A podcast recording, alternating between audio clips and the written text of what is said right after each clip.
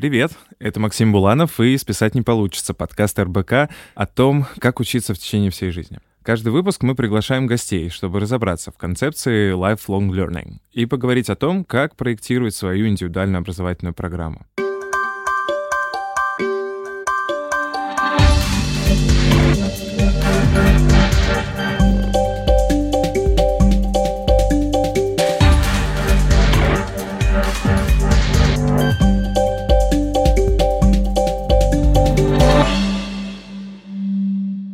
Сегодня со мной в студии Петр Сафронов. Петр философ, консультант по стратегическому развитию образовательных организаций и историк образования.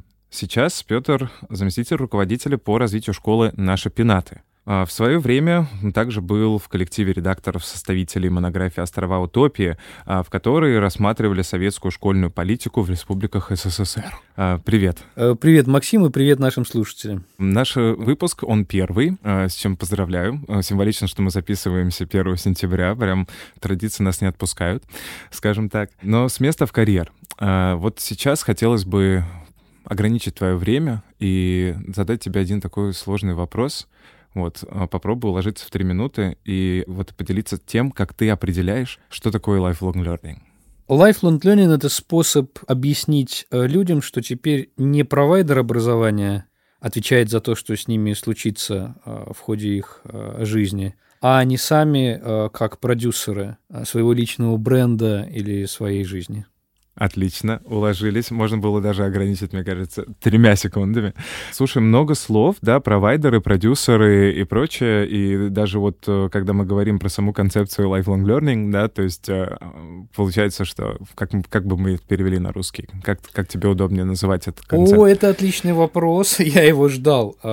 Вот сейчас слушатели могут заскучать, потому что история lifelong learning, она короткая, а вот выражение lifelong education имеет гораздо более длинную историю. Безил Ексли и некоторые его коллеги в британской академии, заинтересованные развитием рабочего образования, придумали его вскоре после Первой мировой войны. И сама эта идея lifelong education, она была про то, чтобы расширить доступ депривированных э, общественных групп к образованию. Да? Это выросло из вечерних университетских школ, потом охватило гораздо более широкие слои.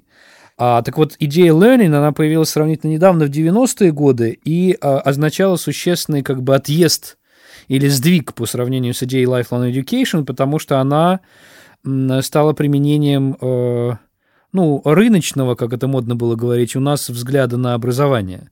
Взгляда на образование, который исходит из того, что не государство, э, не социальная инфраструктура несет ответственность за то образование, которое человек получает, а он сам вот это самое выражение learner, которое мы не можем правильно перевести на русский язык, я как тот, кто всю жизнь трудится за, э, над тем, чтобы поспевать за меняющимися требованиями mm-hmm. рынка. Вот эта идея стоит за lifelong learning, и она является причиной того, что очень многие в мире к ней скептично относятся. Вот. И вторая тема здесь, это, очевидно, перенарезка денег от э, молодежи, денег, которые идут в образование, к старшим возрастам в условиях стремительного mm-hmm. старения первого мира, да, развитых стран. Что людям а, нужно куда-то тратить деньги, когда уже вроде бы все в жизни есть. Ты про это? С одной стороны, да, с другой стороны, то небольшое количество денег, которое у них фактически есть, угу. Им теперь нужно всю жизнь тратить на то, чтобы, как там утверждает доклад IBM, получать то ли 10, то ли 15 профессий э, в течение жизни. Да, это все требует денег. А, новейшие исследования показывают, что даже э, самые модные навыки невозможно таки получить за три дня. Нужно страдать то ли 30, то ли ли 36 дней, то ли 48, за это нужно платить, неважно, офлайн или онлайн. И все это бремя ложится на потребителя. Потом еще как-нибудь продуктово это доказывать, да, а, людям, доказывать. чтобы они поверили тебе. Безусловно. Угу. Слушай, а вот мне очень откликается вот это разделение, да, про education и learning, да, то есть э, в, в, в русской среде, да, в русскоязычной среде образованцев также э, много спорят, мне кажется, бесконечный спор, что есть э, обучение, что есть образование, и сейчас вот даже сегодня моя научная руководительница поздравляла всех э, с началом учебного года, и она говорит, ах, простите, не учебного, наверное, образовательного года. Э, как ты считаешь, да, вот в чем разница, да, какой термин сегодня лучше вообще использовать, да, что человек все-таки он учится или он образовывается, как вот справедливее говорить? Ну, э, я бы хотел заметить, что э, э, у нас в русском языке присутствует триад, у нас еще слово просвещение есть, в том числе сейчас институциональное министерство просвещения, да, существует. Да, да, да, да.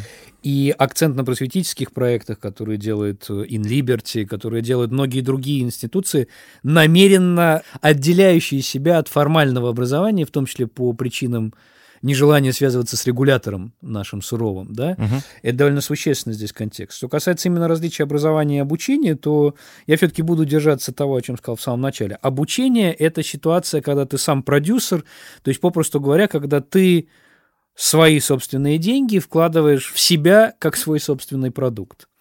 А образование это больше про э, социальную инфраструктуру государства, которая сейчас сжимается, испытывает недофинансирование в мире вообще и в нашей стране в том числе. И в этом смысле э, иногда э, переописать себя в терминах специалиста L&D, Learning and Development, mm-hmm. это такой способ заново продать потребителям неочевидную ценность просвещения или образования в смысле, ну, некоторой ответственности государства, некоторой ответственности корпоративных игроков по отношению к тем, кто не может позволить себе вот эту самую вечную гонку за э, самым актуальным образованием. Петр, а, ну вот это сейчас, да, вот эта гонка, да, система, переживающая там и кризисы, и попытки реформирования, и прочее. Но ведь люди же и в прошлые века, и в прошлые там даже десятилетия э, все равно учились чему-то в течение всей жизни, да, они получали это образование. Вот как э, историк образования. Давай будем прыгать по нескольким стульям, mm-hmm. да, э, mm-hmm. и по нескольким твоим ролям. То есть, э, как историк образования, ты вот отмечаешь э, вот переход в концепцию, да, вот, ну, первые шаги э, концепции обучения в течение всей жизни — именно в период Второй мировой войны, да, после Первый, в 19-м, можно датировать это периодом вот примерно между 19 и 1919 и 1929 годом, когда сразу несколько публикаций, в том числе книга Безила Ексли появляется, mm-hmm. в названии присутствует Lifelong Education. Mm-hmm. А, вот, а, что касается того, что ты чуть раньше сказал, да, ну, было же и раньше, да, там что-то. Надо понять, что 20 век – это такой очень короткий период, когда э, образование пересобралось именно как элемент социальной инфраструктуры. Угу. Мы сейчас уже существуем в другой ситуации. Devalued state – государство, которое сбрасывает с себя социальные обязательства. И раньше государство не было социальным, да. То есть в этом смысле, сейчас коллеги со мной могут не согласиться, я предчувствую это, наша ситуация сейчас больше похожа на какой-нибудь 17 век, угу. чем на то, что было 50 лет назад. Это, как говорят, э, цифровое средневековье такое. Немножечко, Совершенно да? верно. Можно называть это средневековьем, ну, определенная, как сказать, феодализация угу. образования, да, вместе с его расширением за пределы образовательных институций, да, а на лицо имеет место. Можешь привести какой-нибудь пример? Что касается вот этого самого спилового, то есть угу. расширения образования, я их уже... Это да, да, да, Liberty, да, да. это кейсы, связанные с созданием корпоративных университетов, угу. да? у нас парадоксальная ситуация, мы говорим, с одной стороны, об аутсорсе в компаниях, но вот образование все компании хотят иметь в своем делать, периметре. Делать сами, и Сбербанк, сами. и, я не знаю, МТС, и Ростелеком и так далее. Немножко э, отличает, например, наш российский ландшафт от мирового там, или от американского, но наша российская ситуация именно такова. Все хотят делать это сами. При этом все равно пользуясь услугами в некоторых случаях внешних провайдеров. Значит, с другой стороны, если говорить именно о феодализации, то ну, например, московский эксперимент с созданием территориальных образовательных комплексов – это в какой-то мере не только укрепление, но и создание каких-то внутренних вотчин, потому что, очевидно, директор огромной школы на много-много сотен детей, он не может быть в такой мере, там, как э, в маленькой школе, увлечен в процессы в разных, так сказать, своих угу. владениях угу. и участках. Да? Фактически это система, э, ну, таких образовательных холдингов, можно такой способ использовать, и внутри этого холдинга каждый маленький владетель, да, оказывается, ну, да, феодалом, получающим определенную э, ренту, символическую, не только денежную, от той позиции, которую он в этой системе занимает. То есть что же получается, Петр? В школьном образовании происходит э, вот это вот укрупнение, там, да, ну, на примере mm-hmm. московского региона, да, как ты говоришь.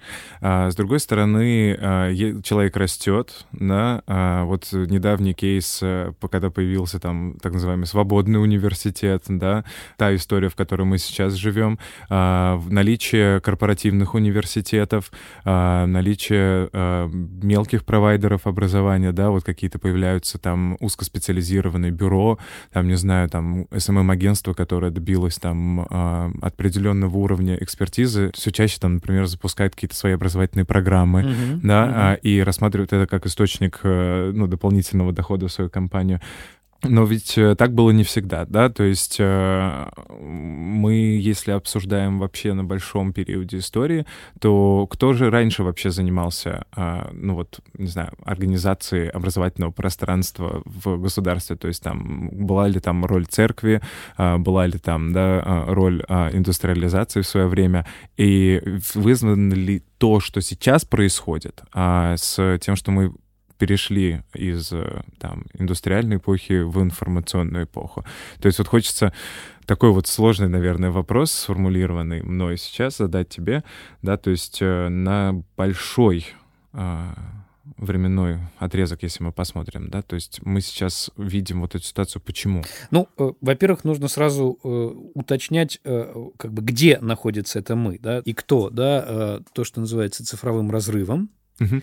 И мы должны понимать, что пандемия э, его предъявила с как бы несокрушимой ясностью, когда пишут о том, что чуть ли не четверть американских школьников вообще э, не могла вписаться в этот процесс. А когда мы видим данные Института образования Высшей школы экономики о том, что низкая цифровая квалификация и, опять-таки, дефициты семей да, э, стали причиной того, что в нашей стране огромное число детей выпало из этого процесса, мы должны понимать, что но тут нельзя говорить о том, кто и где включен в непрерывное обучение, просто потому что даже на старте уже условия очень сильно не равны. Угу. Поэтому я бы, наверное, а, говоря о мы, сказал бы что, да, что а, вот э, ситуация, в которой образование рассматривается как площадка, предоставляющая человеку возможности, принципиально отличается от ситуации, когда у нас есть некоторое принудительное требование всю жизнь образовываться. И, наверное, мне важно, чтобы э, слушатели правильно здесь поняли мою позицию. Да, я считаю, убежден в этом, что мы сегодня в первом мире, ну, не совсем мы, я имею в виду, не, не, вот в России, да, ну, в Соединенных Штатах, в ЕС. Глобальный человек. Такой, Глобальный сказать, такой, да? космополитичный человек, mm-hmm. да, вот он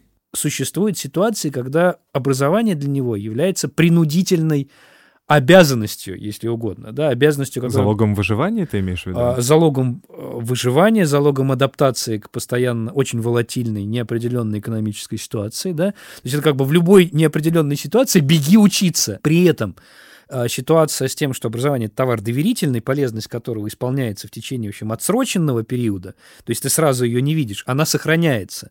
То есть здесь э, есть э, забавный парадокс. Да? Мы говорим сегодня о непрерывном обучении, но при этом мы говорим о том, что оно поделено на какие-то слоты, быстро усталевает и так далее. Да? То есть в этом смысле очень непрозрачная ситуация на этом рынке. С одной стороны, да, большое предложение, а, да, а, есть, так сказать, хобби образования, то еще пятое, десятое, но полезность этого для пользователя – Потому что кто-то скажет, что, ребята, главная, единственная задача сегодня – это просто быть хорошим человеком. Я даже не шучу. Ну, то, что раньше, буквально еще несколько лет назад, э, бытовало мнение, что хороший человек — это не профессия.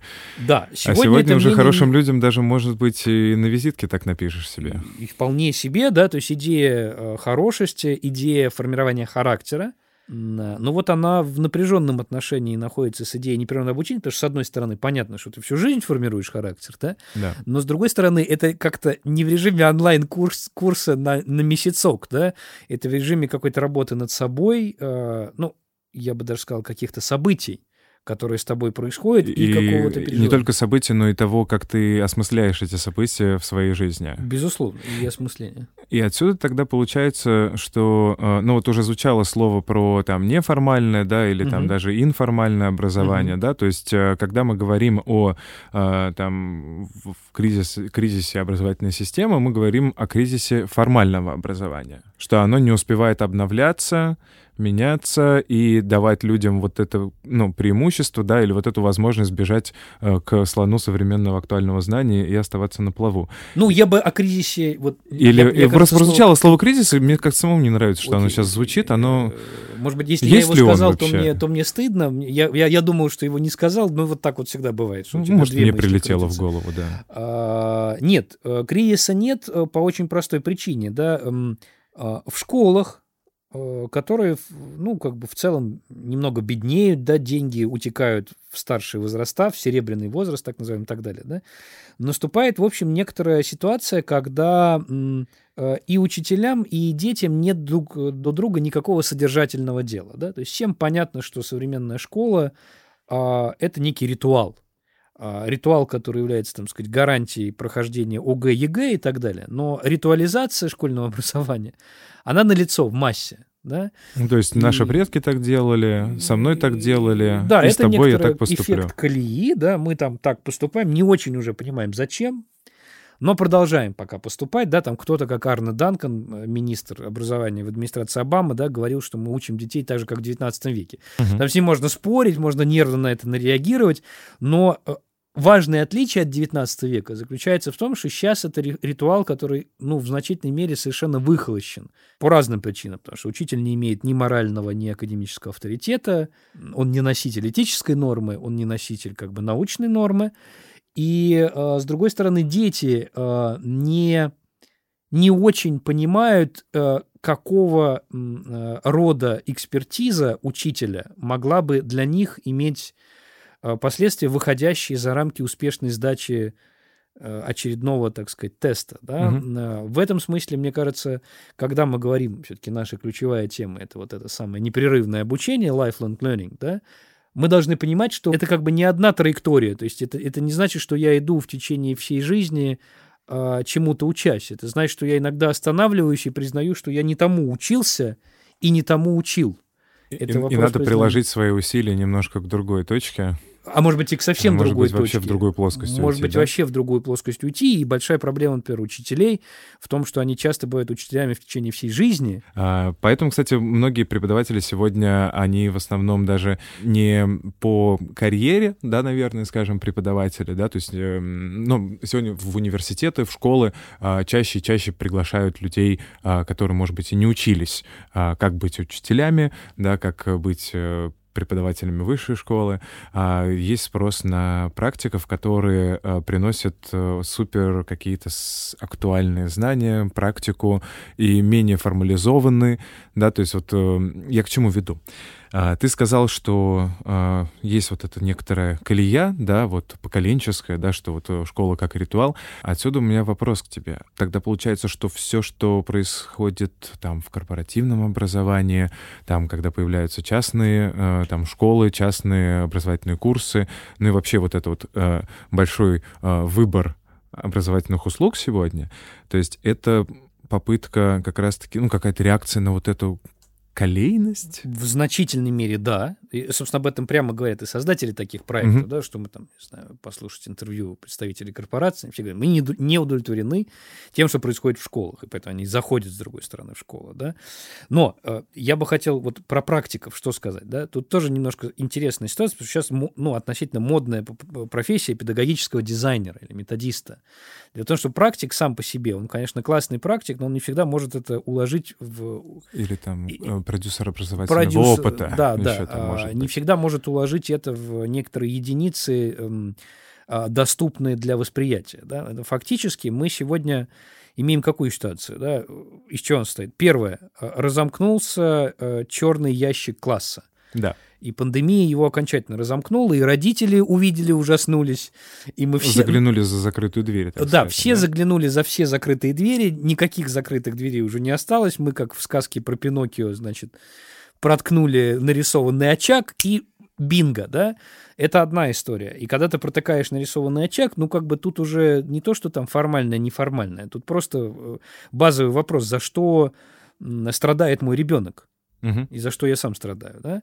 А, это с одной стороны. Да? С другой стороны, вот идеи, э, педагогический дизайн и так далее, они же никуда не деваются.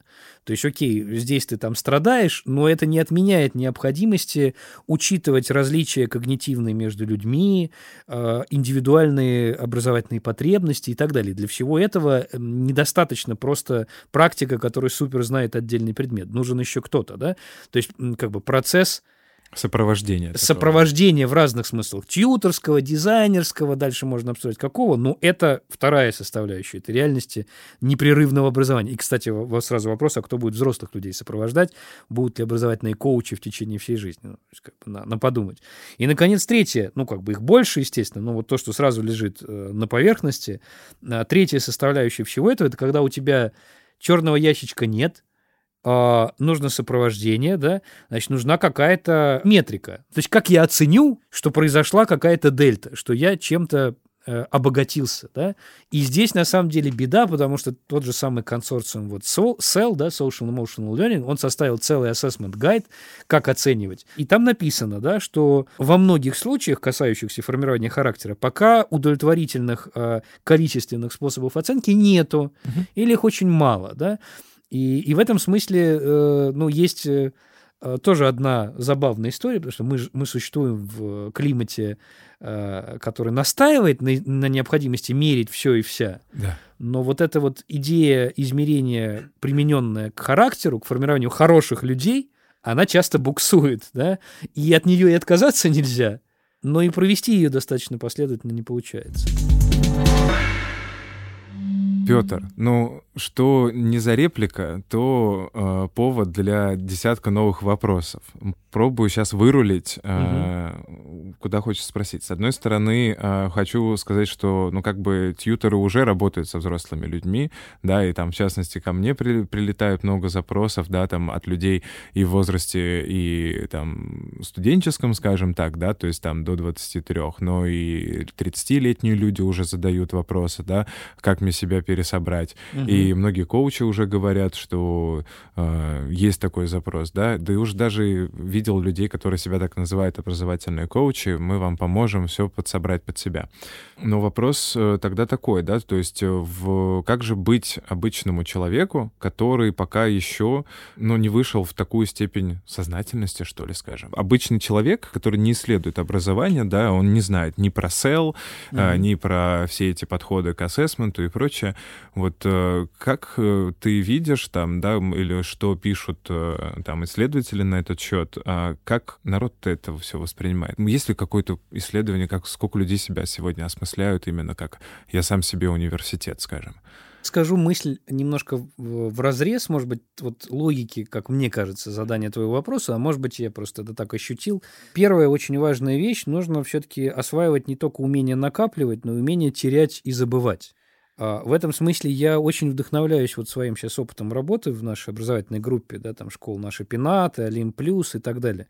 Когда вот дети пришли после пандемии, они такие говорят, я вообще забыл все, думаю меня шокировать. Я говорю, Вася, Супер, значит. Э, Это кажется, ты уже умеешь делать отлично. Мне кажется, что и взрослые люди, то есть специально для, для всех, да, ребята, если вы многое забыли, вы уже на правильном пути. Забывайте больше, да, это вещь номер раз. Э, не надо напихивать все куда-то, э, чтобы потом взорваться, да. Угу. А второй сюжет, а, значит, вот про, про осознанность. Тут меня тоже сразу напрягает все это, да, потому что как бы, ну, есть люди, которых это как бы немножко ломает, которым комфортно быть в позиции скорее исполнителя, руководителя или человека, который следует определенным инструкциям. И надо понимать, что требовать от всех там одинакового уровня чего-то довольно бессмысленно. Что осознанности, что там дисциплины и так далее. Поэтому э, вещь номер два, о которой, наверное, имеет смысл поговорить, это э, найти себе кого-то, может быть, самого себя через дневник, да, как инструмент, угу. кто тебя выслушает и, и кто не будет при этом тебе сразу какие-то советы в, в обратку отстреливать. Угу. То есть образовательные коучи, да, вот мы сейчас сказали, это, это все уже есть, и супер, и классно, но м, меня немножко смущает скорость, с которой как бы любой вопрос встречает ответ в нашей современной культуре, да, в сфере образования, мы сейчас о ней говорим. Я бы предпочел и, там, и как практик, и как исследователь а, все-таки иметь какой-то перерыв между вопросом и ответом. И, и, и иметь, может быть, скорее смещение от одних вопросов к другим. Поэтому мой э, всем совет двухчастный, да, не бойтесь забывать, и не бойтесь неудачных вопросов, то есть вопросов, которые сразу, как вам кажется, поначалу, может быть, никуда не ведут, не получают мгновенного ответа. Да? Мы не должны, мы, я имею в виду сейчас вот, мы все, кому навязывают идентичность просто lifelong learnerов, да, угу. мы не должны э, существовать только в культуре таких, как это говорят по-английски, instant gratification, мгновенного удовлетворения, мгновенного получения ответа на любой вопрос. Так вот, ценность образования, в отличие от обучения и других маркетинговых слов, она заключается именно в том, что это медленный, сопровождающийся неудачами, возвращениями и так далее процесс, похожий на то, как ходит ежик в тумане, в этом самом да, тумане. Да, да вот происходит вот иногда настолько уже а, активная рекламная кампания, да, вот образовательных услуг, что в какой-то момент ты, ну, вырабатывается как будто бы такая баннерная слепота, да, ты уже не реагируешь на это. Это с одной стороны. С другой стороны, это может, э, ну, повергнуть в какой-то рассинхрон с собой, что ли, да, то есть, а, ну вот, окей, сейчас вот э, мне показывают такую рекламу, об этом говорят эксперты э, в таких-то передачах, об этом пишут в журналах, блоги блогеры и так далее, и так далее. Наверное, то, как я живу, это что-то не то. Да, то есть, наверное, надо идти в программисты срочно, учить языки. Как э, удержаться, наверное, на своем треке э, вот в современности?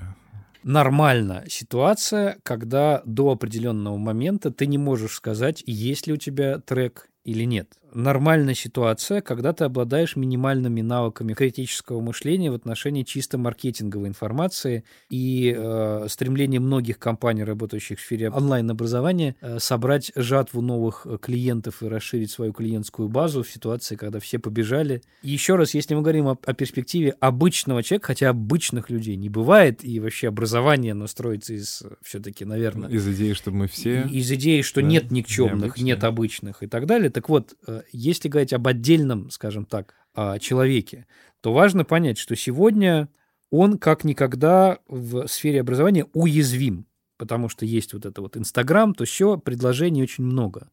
И а, когда ты уязвим, а, первое, что хочется сделать, это почувствовать, где есть зона безопасности. Вот каждому нужно нащупать какую-то зону, кто, как ее искать в семье, в дружбе, в работе и так далее. Это уже должен каждый сам решить. Но чрезвычайно важно понимать, что нет образования вне вот этого пятачка, где ты чувствуешь себя безопасно. Да. А, и задача, и, и как бы некоторый вектор требований, который может от, идти от человека, а, хоть компании в сфере онлайн-обучения, хоть школе, он может быть в этом, хоть семье, он может быть в этом. Дайте мне, гарантируйте мне вот safe space, безопасное пространство. Вот, я не хочу сказать, что нужно стерильную безопасность, там, соломку везде стелить, но какой-то уровень безопасности должен быть.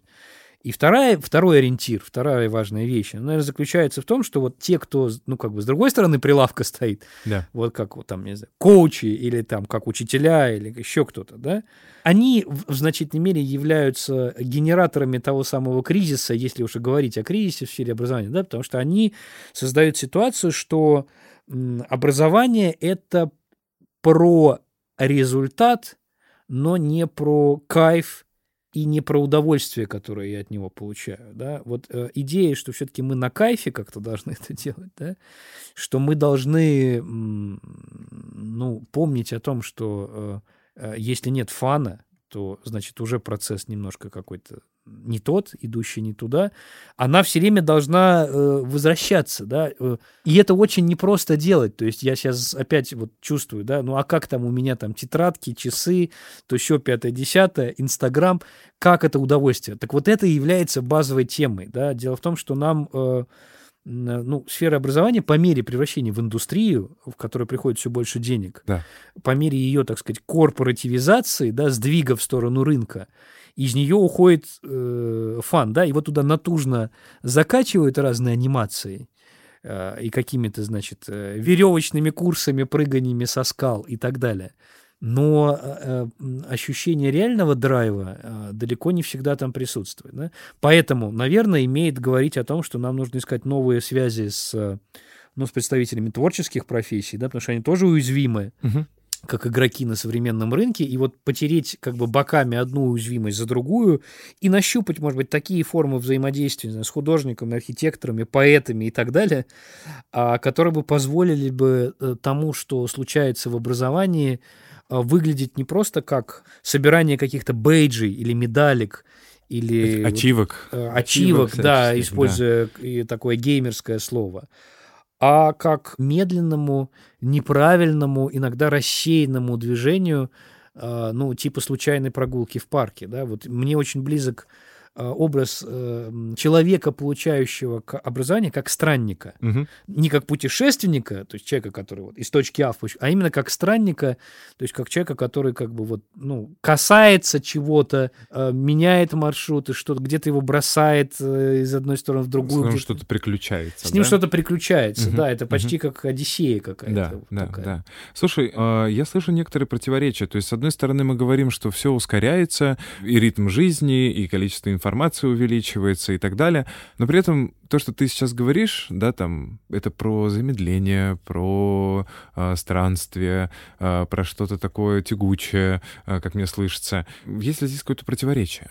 Есть. Есть короткий ответ. То есть да. получается, что лекарство от скорости этого мира, от давления индустрии, да, вот здорово, что mm-hmm. прозвучало слово индустрия, да, образовательное, то, что образование превращается сейчас в индустрию именно, да, где каждый борется за а, светлые головы а, lifelong learnerов, скажем. Mm-hmm. Противоречия есть и не будем его затирать, да, их много, да, в том числе противоречия между разными скоростями, скажем так, разными временными режимами этого. С одной стороны, нужно все быстро-быстро-быстро, 15 профессий за жизнь, да, с другой стороны, вроде бы, ну, есть какое-то ощущение, я так и подохну, получая очередную профессию, да, где... Да, да, да, да. Здесь про что, да? Здесь мы говорим сейчас про то, что сегодня будущее нам продают заведомо в маркетинговой упаковке. То есть будущее продают тем, у кого оно не очень светлое, у кого оно вот заключается в необходимости все время догонять рынок труда в качестве наемного работника. Может быть, простой ответ, так сказать, в духе а, а, жесткого такого взгляда на вещи, окей, развей в себе предпринимательский дух, выйди из статуса наемного работника, начни жить настоящим. Одно направление. И по большому счету можно отбросить разговоры образования обучения, просвещения, неважно. А, важно поменять позицию, да, как бы... Ты имеешь в виду выйти в авторскую позицию? Выйти, выйти в позицию, не просто в авторскую, выйти в предпринимательскую позицию, то есть человека, который перегруппировывает ресурсы, которые ему доступны, для того, чтобы извлечь этих ресурсов для себя некую прибыль и вложить ее в свой рост дальше. Да? И, возможно, иногда прибегая к помощи специалистов, которые разбираются в этой индустрии. Прибегая к помощи, но рассматривая их как э, кусочек пазла, который тобой, как предпринимателем, собирается, да, это совсем не то же, что автор, вот в том смысле, как это педагоги 80-х годов мыслили, потому что у них были более возвышенные представления о каком-то, так сказать, человеке, который является субъектом ну, у некоторых до сих пор это осталось. Сегодня мы можем постоянно ну, слышать, что тут и там обсуждают как раз-таки субъектность авторства в образовании. Да, обсуждают, но предприниматель это не про это. Предприниматель может, как, не знаю, Рэй Крок, э, взять у кого-то идею Макдоналдса, то есть он не автор, но он предприниматель, потому что он собрал для него идея чужая, стала элементом э, собранного им пазла. Да? Да. Так вот, это одна, э, ну, как бы один полюс, я сейчас очень упрощаю. Будь предпринимателем, да, вот в образовании, э, как бы само предпринимателем, берущим то, что я вначале назвал нашего разговора, продюсер, да, в данном случае. Ну, или посмотри на свое образование, на свою жизнь как на проект, да. Э, посмотри на, на нее как на процесс. проект, да, максимально, э, значит, задачи ускорения роста, вот то, что называется growth mindset и так далее, и так далее, извлечение, э, капитализация личного бренда, вот эта линия, да.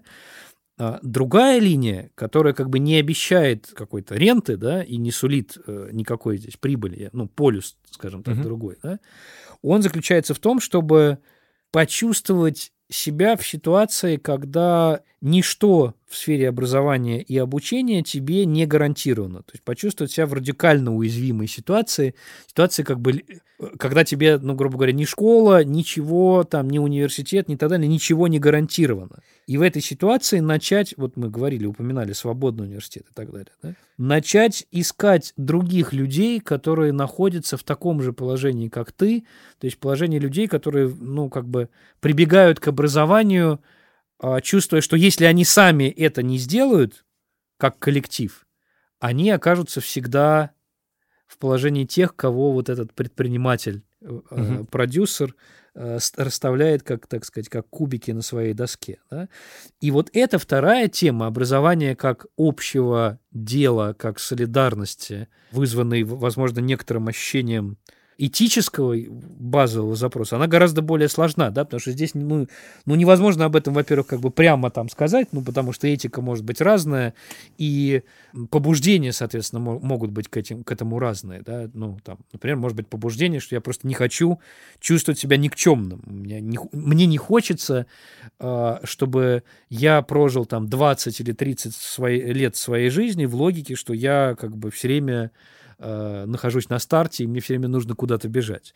Могут быть другие этические основания, но вот чем мне хотелось бы, наверное, видеть в нашей э, реальности образования, в нашей, я говорю, в российской и в нашей, я имею в виду, профессиональной сфере образования, да, это чуть больший вкус к размышлению и к теории в греческом смысле, то есть в смысле созерцания. Потому что часто я слышу, хватит заниматься бла-бла, хватит заниматься болтовней, давайте про практику стандарты, э, метрики и так далее. Э, я не уверен, что это нужно в некоторых случаях. Но я не уверен, что демонстративное пренебрежение теорией и созерцанием такую уж большую отдачу сулит. Да? Скорее, э, я бы, наверное, предположил, что именно в силу усвоенного нами после краха там, Советского Союза с его большой философией некое пренебрежение к любым большим теоретическим разговорам, оно сейчас аукается очень сильно нашей российской системе образования, э, которая, с одной стороны, все время про смыслы говорит, но, с другой стороны, никакого, там, сказать, смысла подобного там Лоренцо Милани, его барбианской школе, да, подобного, я не знаю, Питеру Макларену и его идеям критической педагогики и так далее, не рождает. То есть мы живем на топливе, ты вот сейчас об этом сказал, 80-х, начало 90-х годов. Субъектность, авторская школа и так далее. Да? Мы в России живем на идейном топливе 30-летней больше давности, ну, сгенерирован еще даже в советскую эпоху. Угу. А, никаких новых идей, да, которые можно было бы связать с нашим постсоветским существованием, в нашем отечественном образовательном ландшафте пока нет. И а, то, что мы сегодня обсуждаем, вот это вот lifelong education, education slash learning, learning да, да. А здесь весьма может для кого-то из наших слушателей быть симптоматично, да, потому что мы опять оказываемся в ситуации, когда некий концепт, имеющий очень проблематичную историю, и к которому многие в Британии, в США относятся как к списанному в архив на самом деле, да, угу. оказывается для нас вдруг каким-то вот э, горизонтом. Почему? Потому что у нас э, здесь очевидный дефицит, и я в этом смысле очень рад, что, э, ну, есть подкаст РБК, да, есть другие места, где, по крайней мере, начинается этот разговор, потому что наша задача сегодня, конечно, не сформулировать опа сразу мгновенно ответы, но, по крайней мере, для наших слушателей поставить вопрос им на подумать, который, может быть, они в другой контекст перенесут. А где вот эти вот сокровенные смыслы, э, которые перпендикулярно lifelong learning могли бы существовать? Э, сори за то, что я небольшой пафос здесь в конце ушел, но ну, это мне, важно. Мне, мне кажется, пафос — одно из возможных топлив, на котором э, наша предпринимательская машинка, э, которую мы поедет. запустим в отношении своего образования, и поедет, да. Ты говорил сегодня о портрете хорошего человека. Угу. А для меня это вяжется с историей про вот эти все пресловутые уже софт-скиллы. Mm-hmm. Да, то есть это и про предпринимательское мышление, да, то есть способность помыслить о себе а, как о проекте, о том, какие ресурсы тебе нужны, да, то есть э, где у тебя сейчас там плато, да, там, mm-hmm. или там какие у тебя точки роста.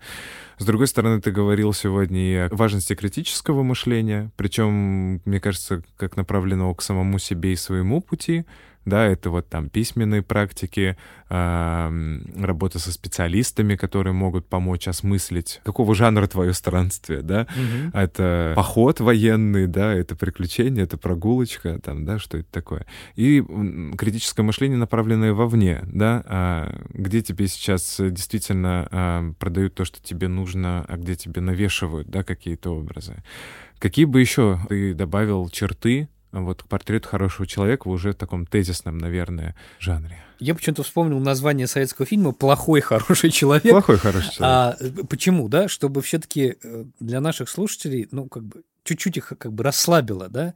Значит, друзья, э, э, в образовании не бывает без ошибок, да? Поэтому портрет хорошего человека, он обязательно включает эту готовность демонстрировать какую-то странность, да, ошибки, неудачи. Это, кстати, может быть важно и с точки зрения построения карьеры, потому что, ну, какие-то нестыковки, они важны.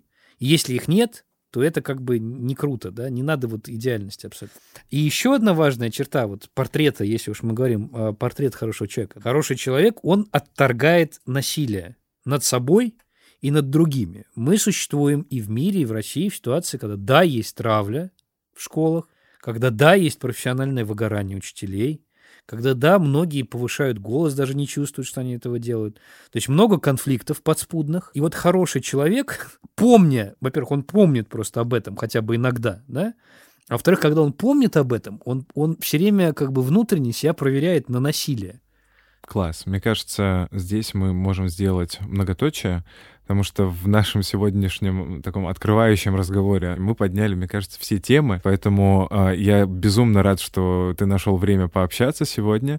Друзья, у нас сегодня в гостях э, был философ и замдиректора школы «Наши пенаты» Петр Сафронов.